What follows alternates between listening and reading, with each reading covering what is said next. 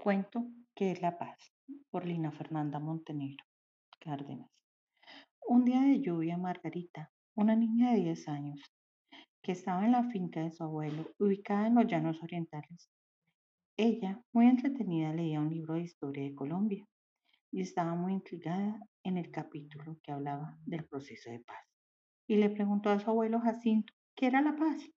Don Jacinto, un hombre mayor pero vigoroso, y que las huellas del tiempo estaban en su rostro y cuerpo, le dijo, nietecita mía, la paz es poder estar tranquilo y poder caminar en la finca. Don Jacinto le narra una historia en una tierra muy hermosa, con grandes recursos, pero por muchos años, casi más de 50, habían sufrido mucho sus pobladores. Vivían en pelea, en conflicto, olvidándose que eran como hermanos. Esto ya era algo habitual, que pelearan y se hicieran daño, haciendo llorar a sus madres, hijas y familia, donde los ríos se teñían de rojo. Estas discusiones eran por todo, desde lo más pequeño hasta lo más grande, donde todos querían el poder, pero no por ayudar a la comunidad, sino para enriquecerse. Un grupo de personas cansadas de tanta injusticia se reunieron y buscando pelear con el rey gobierno, se denominaron los perros, porque como ellos estaban atentos y prestos a la lucha. Ellos aludían que estaban cansados de que el rey gobierno les quitara sus tierras y que solo los mirara para pagar impuestos, dejándolos cada vez más pobres. Otra gente de tierras muy lejanas, que no les importaba qué pasara con ellos, entregaron armas y le enseñaron cómo combatir.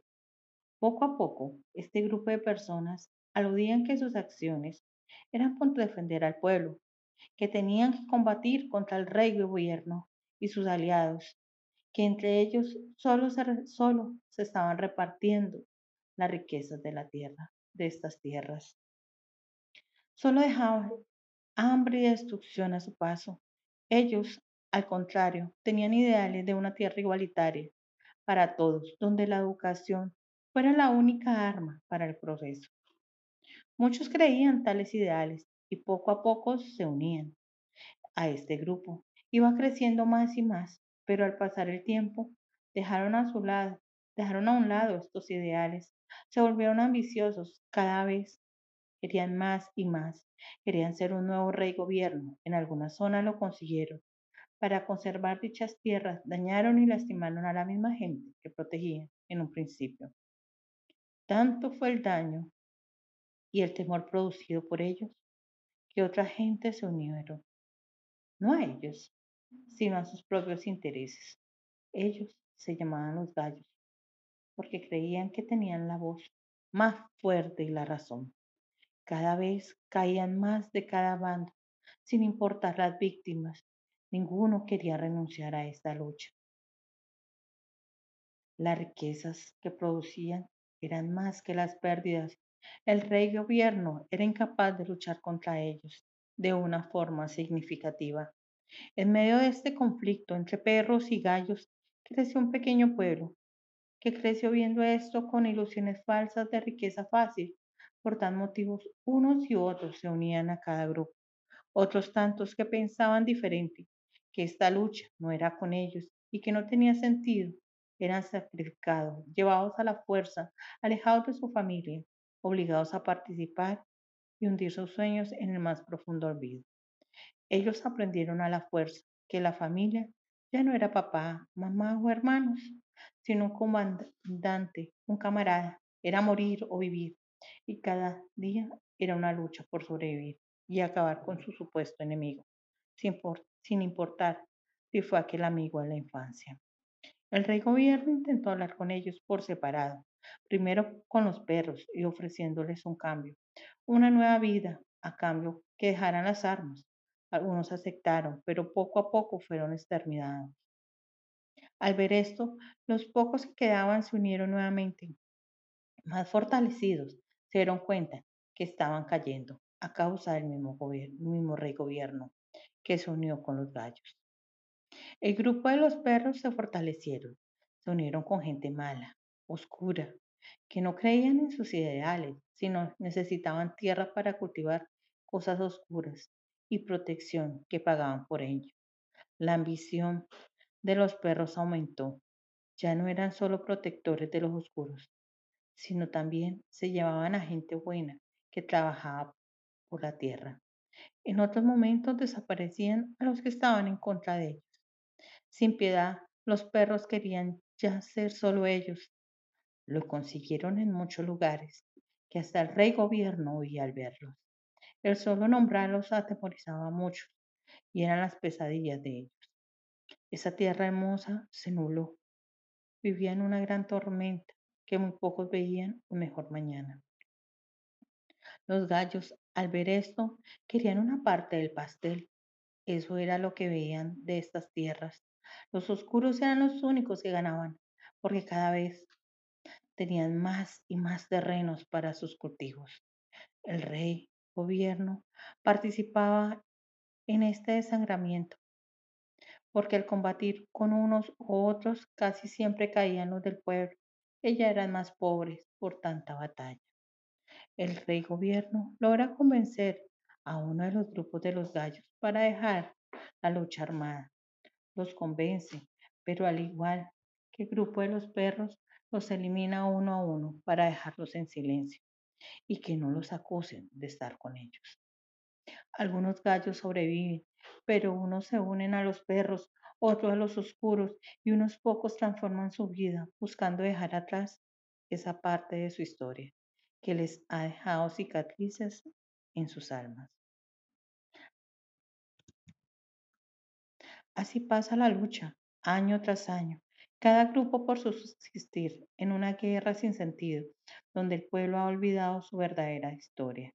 Solo se acordaban de sus muertes y de una sed de venganza sin fin. Esta lucha ya era algo que no se veía final. Hubo un cambio en el rey gobierno que tenía expectativas de lograr esta transformación en estas tierras, cambiar esa oscuridad por una claridad y darle nuevamente la belleza que estas tierras tenían. El rey gobierno pasó mucho tiempo hablando con los perros, convenció a algunos, pero no a todos. Los perros aprovecharon esta oportunidad para crecer. Cuando se cansaron de hablar otra vez, se fueron a luchar dando grandes golpes al rey gobierno, afectando a más ciudades, matando a más gente sin importar si eran ricos, pobres, militares o subversivos.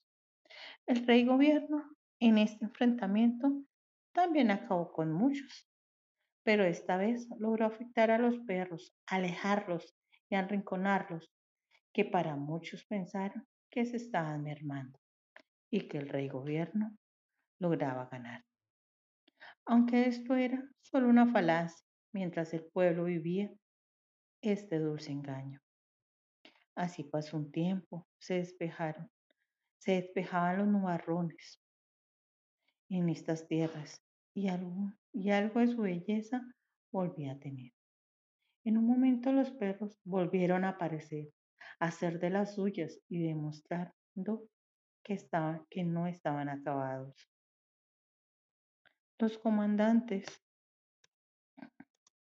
mandantes de los perros, al ver que esta lucha no tenía ningún sentido real y que aún el rey gobierno quería hablar con ellos, empezaron a escuchar en otras tierras muy, muy lejanas, evitando que fueran afectados por el combate, pero aún en pie. Con ellos transcurrió un tiempo en aquellas conversaciones que para muchos no tenían sentido y para otros esto estaba en contra de sus ambiciones. El rey gobierno le preguntó al pueblo si aprobaba que firmara este acuerdo. Los que nunca habían sufrido en gran escala esta violencia decían al unánime que no, pero los que habían crecido, vivido y tenido sus hijos en esta violencia decían que sí, aunque ganó el no. Y muchos otros ni opinaron porque no le veían sentido a esta proclama.